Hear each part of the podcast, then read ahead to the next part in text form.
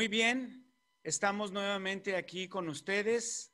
Gracias a Dios que estamos aquí compartiendo eh, prédicas, eh, estamos compartiendo eh, lo que es lo que predicamos, que, cómo nos fue el culto, cómo estuvo el culto. Entonces, gracias porque usted se ha conectado y también los que se estén conectando, pues damos gracias a Dios. Aquí estamos eh, su servidor, Pastor Isidro Garrido de Reynosa, y está Eliezer, mi hijo, que él se va a presentar. Dios los bendiga a todos los que se estén uniendo, bienvenidos. Yo soy Eliezer Garrido, pastoreo en la iglesia metodista de Dimit, un poquito lejos de ustedes, algunas 12 horas de allá de Reynosa, pero cerca, allá con ustedes en el corazón. Dios los bendiga a todos los que se están uniendo. Muy bien, y eh, es compartiendo prédicas, es estar interactuando en relación a, al culto, en relación a cómo se movió el Señor, cómo, cómo se vio la gente, cómo sintió la gente el culto. Entonces vamos a iniciar y vamos a iniciar diciéndole a nuestro pues hijo pastor de que él nos pueda llevar una alabanza al Señor, no vamos a entrar de lleno, vamos a compartir unos cantos. Entonces yo le invito para que usted escuche a mi hijo con esta alabanza y glorifique a Dios. Vamos a cantar y vamos a decirle a Dios que despierte nuestra vida, que avive nuestra vida. Algunas veces tenemos que pedirle a Dios en oración y también en nuestra alabanza que Él despierte, que Él avive nuestra vida espiritual. Vamos a cantarle a Dios. Háblame, voz de Dios, háblame. Oh, háblame, voz de Dios, háblame.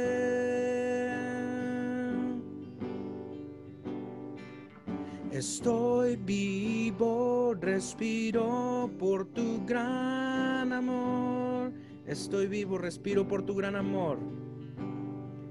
Estoy vivo, respiro por tu gran amor. Resucita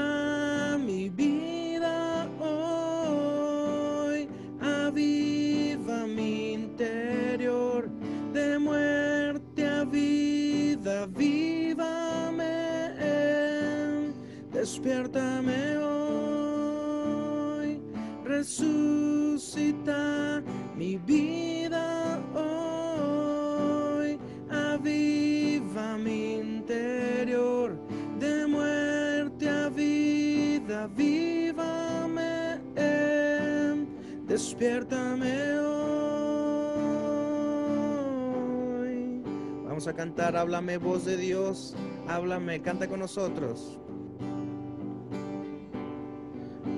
Háblame, voz de Dios, háblame. Háblame, voz de Dios, háblame. Estoy vivo, respiro. Estoy vivo, respiro por tu gran amor.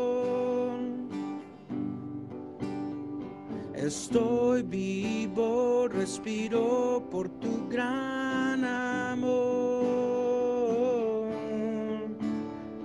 Resucita mi vida hoy, aviva mi interior, de muerte a vida, vívame, despiértame hoy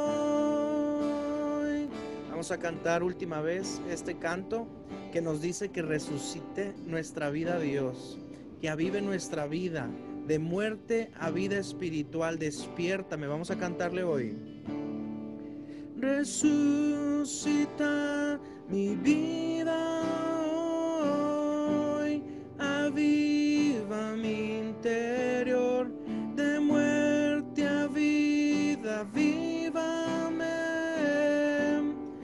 despiértame hoy. Amén. Fíjate, Eliezer, que sí necesitamos esto porque esta pandemia lo que ha traído también, o puede traer en, en muchos o en algunos, la tibieza. Y el Señor Jesucristo sí habla acerca de la tibieza, no frío total, porque no le conviene al enemigo que estemos fríos, porque en un chispazo, pues el cristiano otra vez va a estar en su nivel. Pero qué triste, ¿verdad? En ocasiones todo esto que nos ha acontecido a nivel mundial, pues presiento que puede traer esa tibieza y que el Señor Jesucristo avive nuestros corazones. Vamos a alabar a Dios con otro canto que también es, eh, pues no exactamente la letra, pero por ahí va en relación a lo que acabas de cantar.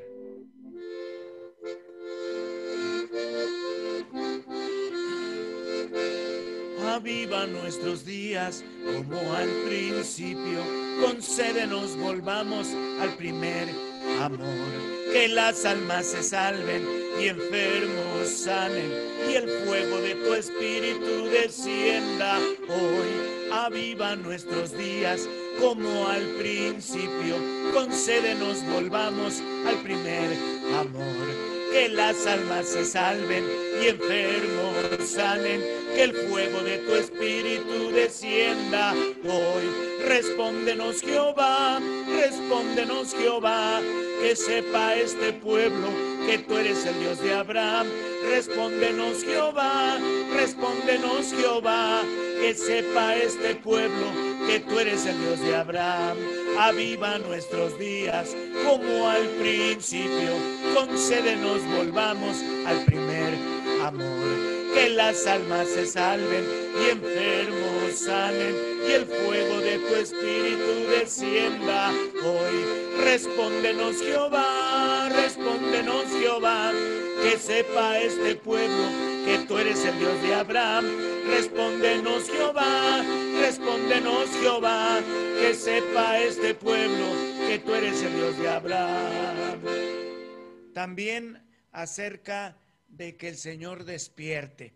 Pues vamos a comenzar a eh, estar dialogando. A ver, Eliezer, compártenos cómo te fue ayer en las iglesias o en la iglesia que tú compartes. Muy bendecido, gracias a Dios, desde tempranito. ¿Cómo les fue a ustedes? ¿A qué hora hace su servicio? A las nueve. Pues nosotros lo tenemos a las uh, nueve de la mañana, de nueve a diez. Y también, bueno, eh, hemos estado viendo poco a poco que la gente se está ya un poquito arrimando más, ¿verdad? Ya parece que el temor eh, se está acomodando y la gente ya poco a poco está saliendo y con todas las medidas, con todo el protocolo. Adiós. Nosotros nos fue muy bien. También tenemos el primer servicio a las nueve y media de la mañana, de nueve y media a diez y media. Lo estamos teniendo también afuera en el estacionamiento. Y luego tenemos otro servicio a las 10.45 y luego en la tarde, ya más tarde a las 6 de la tarde, vamos a un servicio de jóvenes también a otro lugar. Pero Dios nos habló mucho, un día muy ocupado, pero muy bendecido también. Amén. Y yo creo que es algo muy, muy hermoso cuando el día lo distribuyes, ¿verdad? En dos cultos, después otro culto. No sé si te acuerdes, porque si te acuerdas, en una de las iglesias teníamos tres cultos. Y ahí en Reynosa, en el centro, la mañana también era parecido a las nueve. A las nueve, a las once y a las seis de la tarde. Ahora yo estoy muy parecido así, a las nueve y media, a las diez y media y a las seis de la tarde voy a, a otro lugar, aquí cerquita, media hora voy a otro lugar a un servicio de jóvenes a las seis. Y les soy honesto, ¿verdad? En algunos o en los muchos siempre lo repetía, porque era totalmente diferente las personas que lo iban, ¿verdad? Entonces solamente cuando el Espíritu Santo me decía que no, bueno, yo obedecía. Y compartíamos. Muy bien, pues vamos a estar charlando, vamos a estar platicando. Eh, y Eliezer nos ha estado platicando acerca de la iglesia. Y a ver qué nos compartes hoy, Eliezer, para que sigamos interactuando sobre las prédicas, intercambiando predicaciones.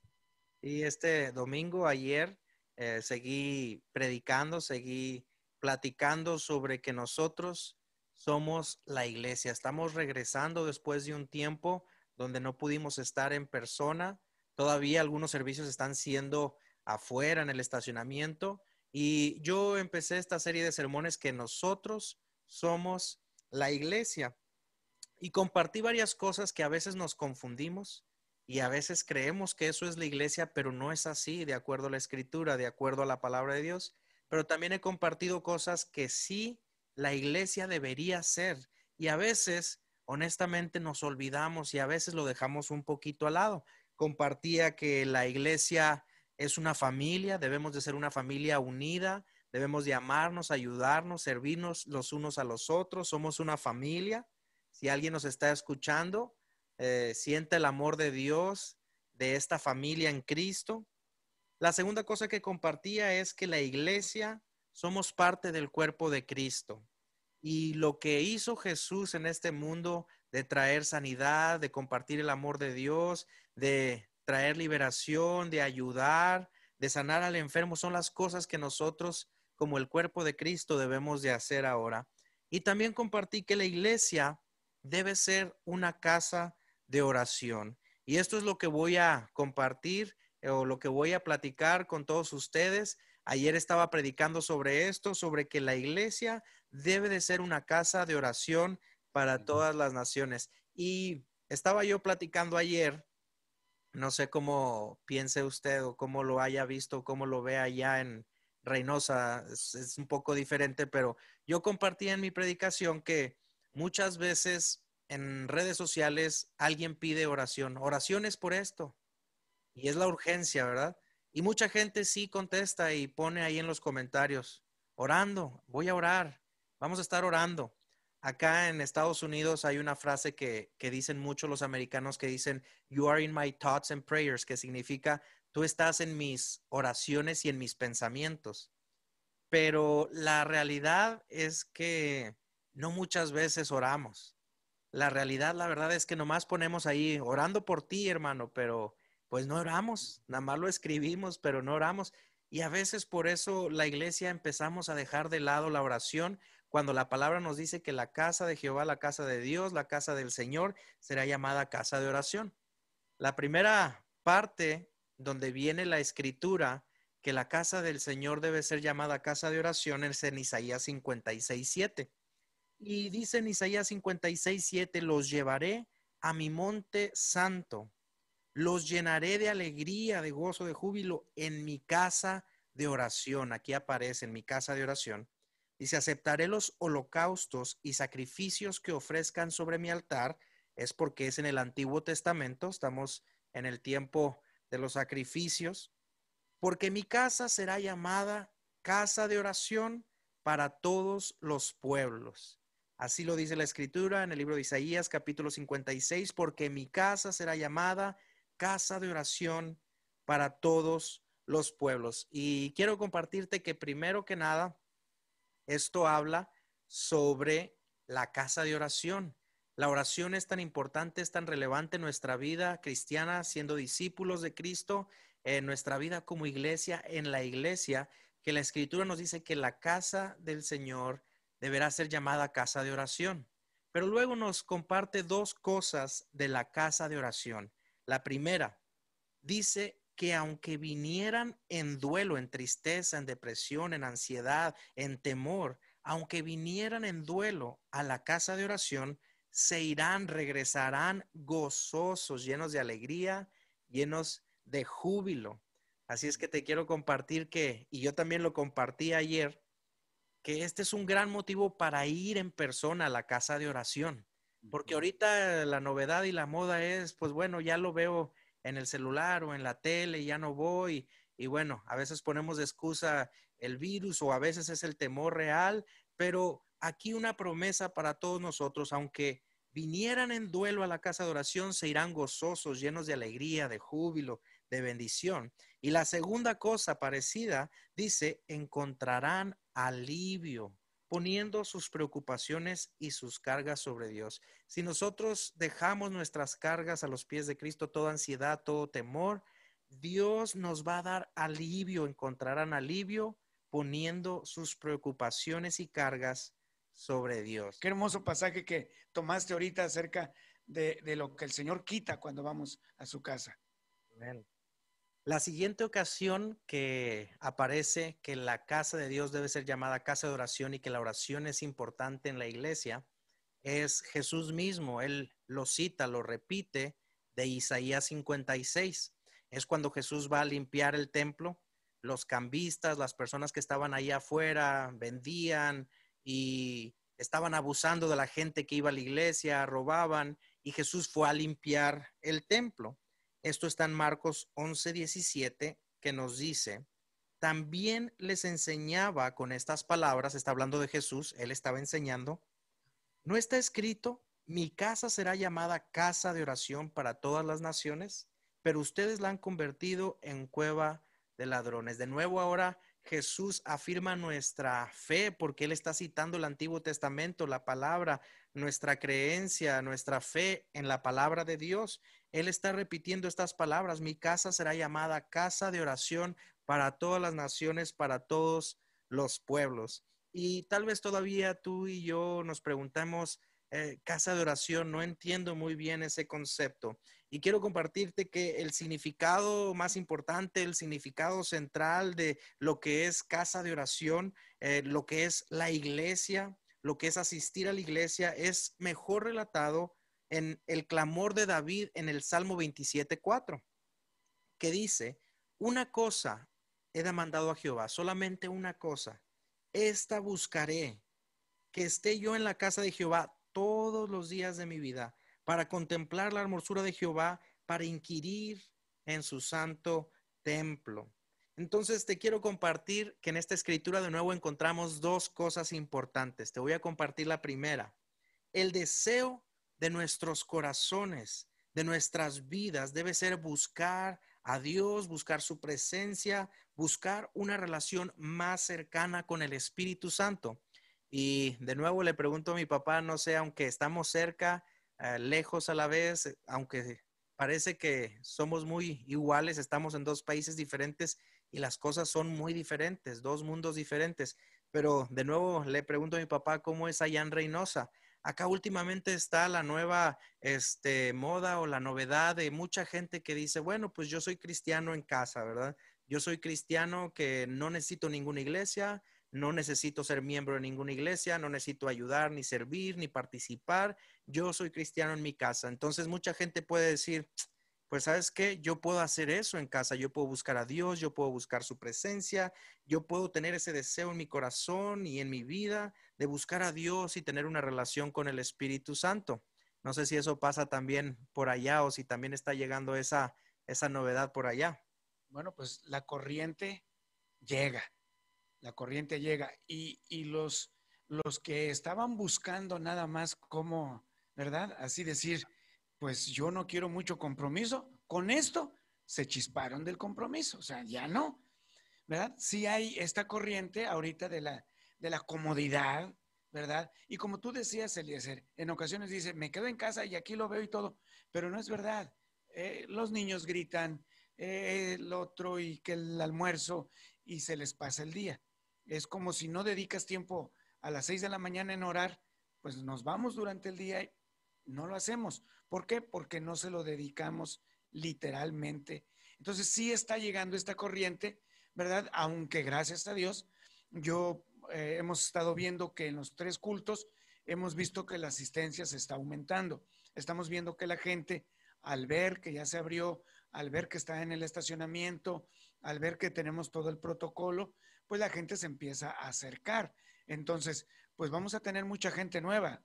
Y decía un hermanito, más bien yo lo decía, este no es de la Biblia, pero me gusta mucho un canto que dice, los de adelante corren mucho y los de atrás se quedarán. O sea, ¿sabes qué? Yo abro la iglesia, ¿sabes qué? Vamos con el permiso del gobierno, aclarando, tenemos todos los permisos, vea, con el protocolo, todo, y yo ya no puedo retroceder a aquellos que ya se quedaron en casa. Es, no es pérdida de tiempo, pero yo creo que es eh, dejarlos a que el Espíritu Santo los toque, ¿verdad? Ir por los nuevos, ir por, ah, eh, estamos tratando con él el Señor de hacer una primera actividad con bocinas en la calle repartiendo folletitos en las casas, ¿verdad? Eh, sanatizados, con guantes, e ir en las banquetas repartiendo folletos y estar predicando con una bocina. Eso sí lo podemos hacer. No perjudicas a nadie, no, no estás haciendo aglomeración de gente, no estás de persona a persona. Entonces, ya queremos empezar a activarnos en cuanto al evangelismo. Entonces, el equipo que tenemos, ahí está. Y los que se vayan a añadir, pues son bienvenidos. Pero sí corren un peligro los que tú dices los que ya agarraron de que la iglesia en casa, como que le echaron mucha propaganda a esto. Y bueno, pues yo quiero compartirles a todos los que están escuchando eh, y los invitamos, los motivamos a que sigan asistiendo en persona. Les voy a compartir por qué. Porque tú en este primer punto, tú puedes decir, sí, yo busco a Dios, es el deseo de mi corazón, busco una relación íntima con el Espíritu Santo y busco en oración y en el estudio de la palabra y a eso voy a contestar sí. Tienes toda la razón, pero el segundo punto, fíjate el segundo punto que encontramos en Salmo 27, 4, que es el centro del significado de la casa de oración, de la iglesia. Dice el segundo punto, es un deseo en nuestra vida, en nuestro corazón, en nuestro ser. Es un deseo de morar en la casa del Señor, de morar, de vivir, de estar ahí en persona, en el versículo que acabamos de leer decía de morar en la casa del Señor no solamente los domingos, sino todos los días de mi vida, en su presencia, en su casa, de estar en su casa. Así es que este segundo punto para los que creen que solamente cristiano en mi casa, bueno, la Biblia nos dice morar en la casa del Señor, en la casa de oración, todos los días, de inquirir en su santo templo, decía el Salmo 27, 4, para estar en la casa del Señor. Entonces, cuando estamos hablando de la casa de Dios, la casa de Jehová, la casa del Señor, estamos hablando de la casa de oración. Y cuando estamos hablando sobre la oración, estamos hablando sobre la intercesión, el orar unos por otros, el hablar con Dios, el tener esa relación con Dios, comunicarnos con Dios. Y eso es lo que la iglesia debe de ser, una casa de oración para todas las naciones. Esto está en primera de Timoteo 2.1 que nos dice, exhorto ante todo a que se hagan rogativas, oraciones, peticiones, acciones de gracias por todos los hombres. La oración es importante en la iglesia. Y quiero terminar para dar lugar a mi papá que me platique cómo le fue y que me platique su sermón. Voy a terminar con el Salmo, eh, con Isaías 56, 7, perdón.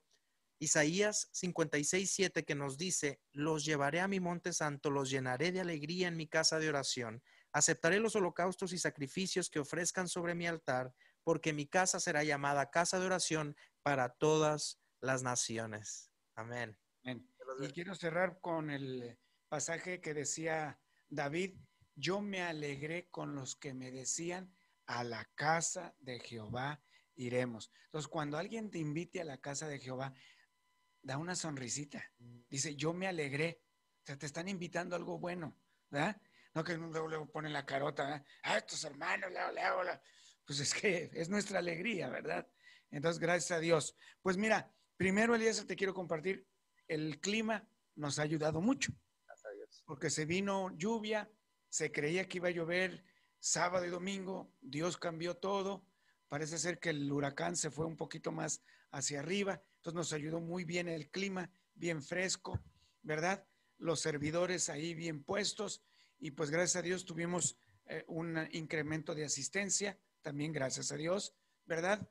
Y yo te quiero compartir acerca del peligro también que ahorita se está corriendo, de que se apague, de que se pongan tibios los hermanos. Entonces, es importante decirle al pueblo de Dios que avive su obra en medio de los tiempos. Y yo usé el pasaje de Habacuc 3.2 donde dice el pasaje Habacuc 3:2, dice, "Oh Jehová, he oído tu palabra y temí. Oh Jehová, aviva tu obra en medio de los tiempos, en medio de los tiempos, hazla conocer. En la ira, acuérdate de la misericordia." Dice que avive su obra en medio de los tiempos, de estos tiempos peligrosos. Estamos viendo de veras. Acabo de ver un mundo, mapamundi, que pusieron por ahí en el Face, donde pusieron el mundo que se está quemando y pusieron Oregon se está quemando, California se está quemando. Hay varias partes del mundo que se está incendiando. Entonces, una hermanita por ahí, lo, no sé quién lo hizo, pero le quedó con ganas. Y yo puse una expresión ahí, Jesús, calma tu ira. Ahorita necesitamos un avivamiento porque el mundo está necesitado de ese avivamiento. También por ahí me llevé la sorpresa de, ver que una veterinaria estaba ayudándole a una marranita a dar a luz y sabían que estaban en el rancho. Eh, y pues salió el primer marranito y salió muerto. Entonces la doctora soctenista le quita la, todo lo que es la placenta y le empieza a dar de golpes de pecho y lo voltea y le vuelve a dar al marranito. Y ahí estuvo, estuvo como 40 segundos y dije, híjole, yo digo que este marranito, no, este marranito que se despida. Oiga, le quitó la placenta de la boca y le empezó a dar eh, aire de boca a boca. Y yo me quedé con los ojos cuadrados con esta doctora. Pueden buscarlo en YouTube. ¿Y sabe qué sucedió después? Ya cuando pasó el minuto, y todavía le seguía pegando y todavía le seguía golpeando el pecho y por la espalda y todavía y lo movía y le daba y dije, "No, hombre, esta doctora tiene ve este marranito chiquito, oiga, y que va gritando el puerquito. ¿Qué sucedió en este marranito? Lo avivaron, lo resucitaron. Es palabra sinónima de avivamiento, es acción, es despertar, es resucitar, es movimiento, movimiento. Y te quiero dar por lo menos, al menos tengo cinco cosas para que Dios avive. Y yo le decía a los hermanos ayer, dile así, aviva tu obra. Sí, porque a veces somos generalizados. Aviva la obra, Señor, y no me meto para nada. No, mejor señálate tú y dile, aviva tu obra. O sea, es tu obra, Jesús, en mí, pero necesitamos avivarla. Necesitamos cinco cosas. Y esto está basado en Hechos capítulo número uno, donde nuestro Señor Jesucristo le dijo a los discípulos que no se fueran hasta que no hayan sido investidos por el poder del Espíritu Santo. Los dejó en el aposento alto, recordando que al inicio eran 500 que se apareció en la resurrección. Para cuando llegó el Pentecostés, nomás eran 120. 380, ¿verdad? No quisieron. Y el número 5 el número cinco es esperarlo. Y es donde no somos especialistas. Queremos McDonald's, comida, rabia. Ayer decía, nombré tantas marcas que yo espero que me o me dan una lana o me demandan, ¿verdad? Porque estoy dando marcas. Hermano, aquí no estamos en comida rápida. Voy a ir el domingo y el domingo, nombre, me voy a llenar. Si no oraste en la semana, el domingo te va a llenar el Señor. Si no leemos la Biblia entre semana, ¿te va a llenar el Señor el domingo así, varita mágica? No, tenemos que esperarlo. De la resurrección de Cristo al Pentecostés fueron 50 días. Estuvieron en el aposento alto, estuvieron confinados con estas cinco cosas. Y llegó, finalmente llegó. Y todos se agarran de ahí, ¿verdad? Porque todos dicen, no, pues fue en una casa, porque sí, el Espíritu Santo fue en una casa. Por eso nosotros tomamos esto de las casas para abrir células en casa, porque ahí sí está reforzado este pasaje para que las células sean en casas y el domingo sea la gran celebración que dice Eliezer, en la iglesia sea casa de oración. Entonces, tenemos cinco cosas. Pero, ¿sabes? Este avivamiento yo considero, este avivamiento que ya les di los cinco, cinco pasos que necesitamos, tiene que ser para conversión, para arrepentimiento, volverse a Dios, para una genuina experiencia del nuevo nacimiento y que en la iglesia haya santidad y temor. Para eso es, para eso es que avive su obra en mí. Y qué bueno por el sonido, qué bueno por el ruido, todo, pero debe llevar esto, debe llevar la conversión, arrepentimiento, genuino nuevo nacimiento, volverse a Dios. Y en la misma Biblia nos dice que eh, cuando Ananías y Zafira cayeron muertos porque mintieron al Espíritu Santo, dice, y la iglesia vivía en temor. vivía en temor. Entonces, amado hermano, que este fuego, este avivamiento, aviva mi vida, que sea con temor y con santidad. Yo quiero finalizar eh, esta, este, esta meditación, este pasaje, Eliezer, porque hubo un, viejón, un viejón llamado Pablo. Yo así le digo, va, porque le tengo confianza. Y él tenía sus discípulos.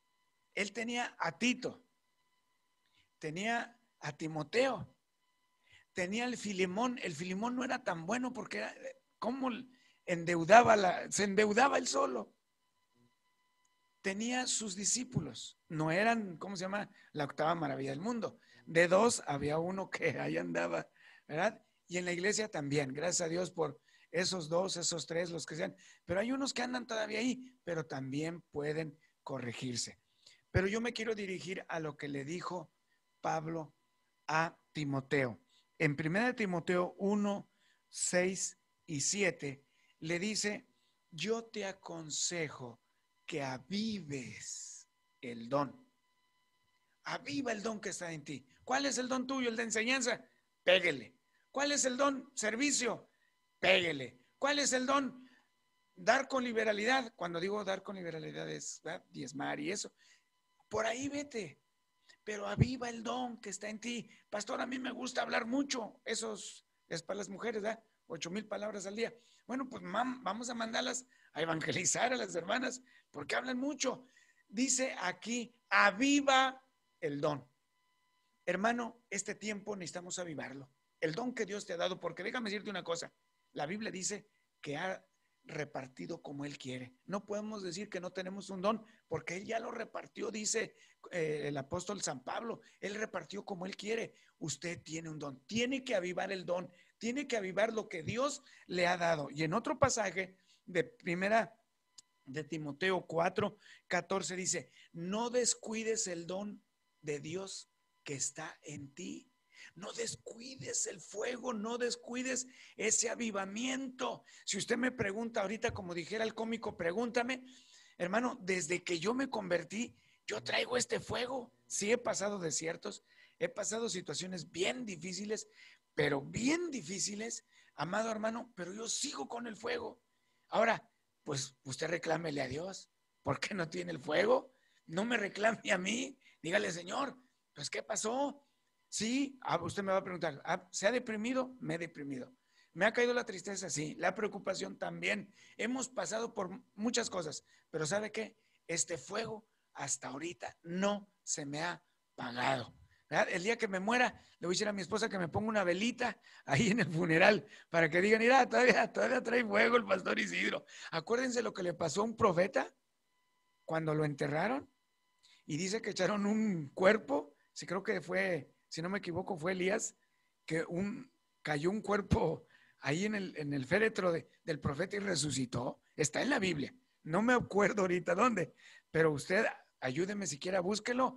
Pero amado hermano, cuando hay fuego, hermano, siempre va a haber fuego. Y la última cita es primera de Pedro 4.10, que dice que ministrelo a otros. El don que Dios nos ha dado, dice, ministralo a otros. Si mi vida está avivada, yo voy a avivar a otros. Si yo estoy así como casi congelándome, lo saludas y pues, se va a quedar congelado. Pero si trae fuego, hermano, va a ser un toque así como de 110 watts cuando oh, vas a sentir, ay, este brother trae fuego. Entonces, Eliezer, compártenos qué te pareció lo que yo prediqué ayer. Pues está muy bonito, debemos de despertar Debemos pedirle a Dios que avive, que reavive nuestra vida. Cuando hay fuego, hay vida. Y de ese último punto de compartir el don con otros, así como el meme, como el chiste que ahí sale, ¿verdad? Como decir nosotros mismos, pues si el don que yo tengo nomás lo hago para mí mismo, no, pues así que chiste, ¿verdad? así que chiste, hay que compartirlo con otros, hay que llevarlo con otros, hay que compartirlo con nuestros hermanos. Amén. Y, pues eh, no le vamos a decir que es la octava maravilla del mundo. A veces eh, todos apajualeados y todo, pero aún así podemos dar una cara de gozo, de alegría. Solamente el que trae el morral sabe lo que trae, pero hermanos, me gusta mucho este verso que dice, el gozo del Señor es mi fortaleza. Entonces, eh, que en esta eh, hora que usted escuchó todo esto, usted honre a Dios y, y, glorifique a Dios. Bueno, pues queremos despedir este programa para que Eliezer nos levante en oración y así despedir el programa.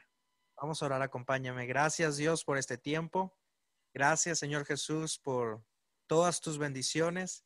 Gracias porque una gran bendición es poder tener esa libertad de poder ir y alabar y adorar y dar gratitud en tu casa, en tu casa de oración. Gracias, Padre, porque tú también nos hablaste que debemos de pedir, Señor, debemos de buscar que tú avives la obra, Señor Jesús, que tú avives nuestras vidas espirituales, nos despiertes, que reavives nuestra vida espiritual, Señor Jesús. Te pedimos que las personas que están escuchando, que están viendo este programa, sean bendecidos, sean edificados, Señor Jesús, en tu palabra solamente. Te lo pedimos en el nombre de Cristo y oramos con fe. Amén. Dios les bendiga y nos vemos eh, para la iglesia. El día miércoles tenemos oración a las seis de la tarde y nuestro culto en el estacionamiento a las nueve. Dios los bendiga. Dios los bendiga.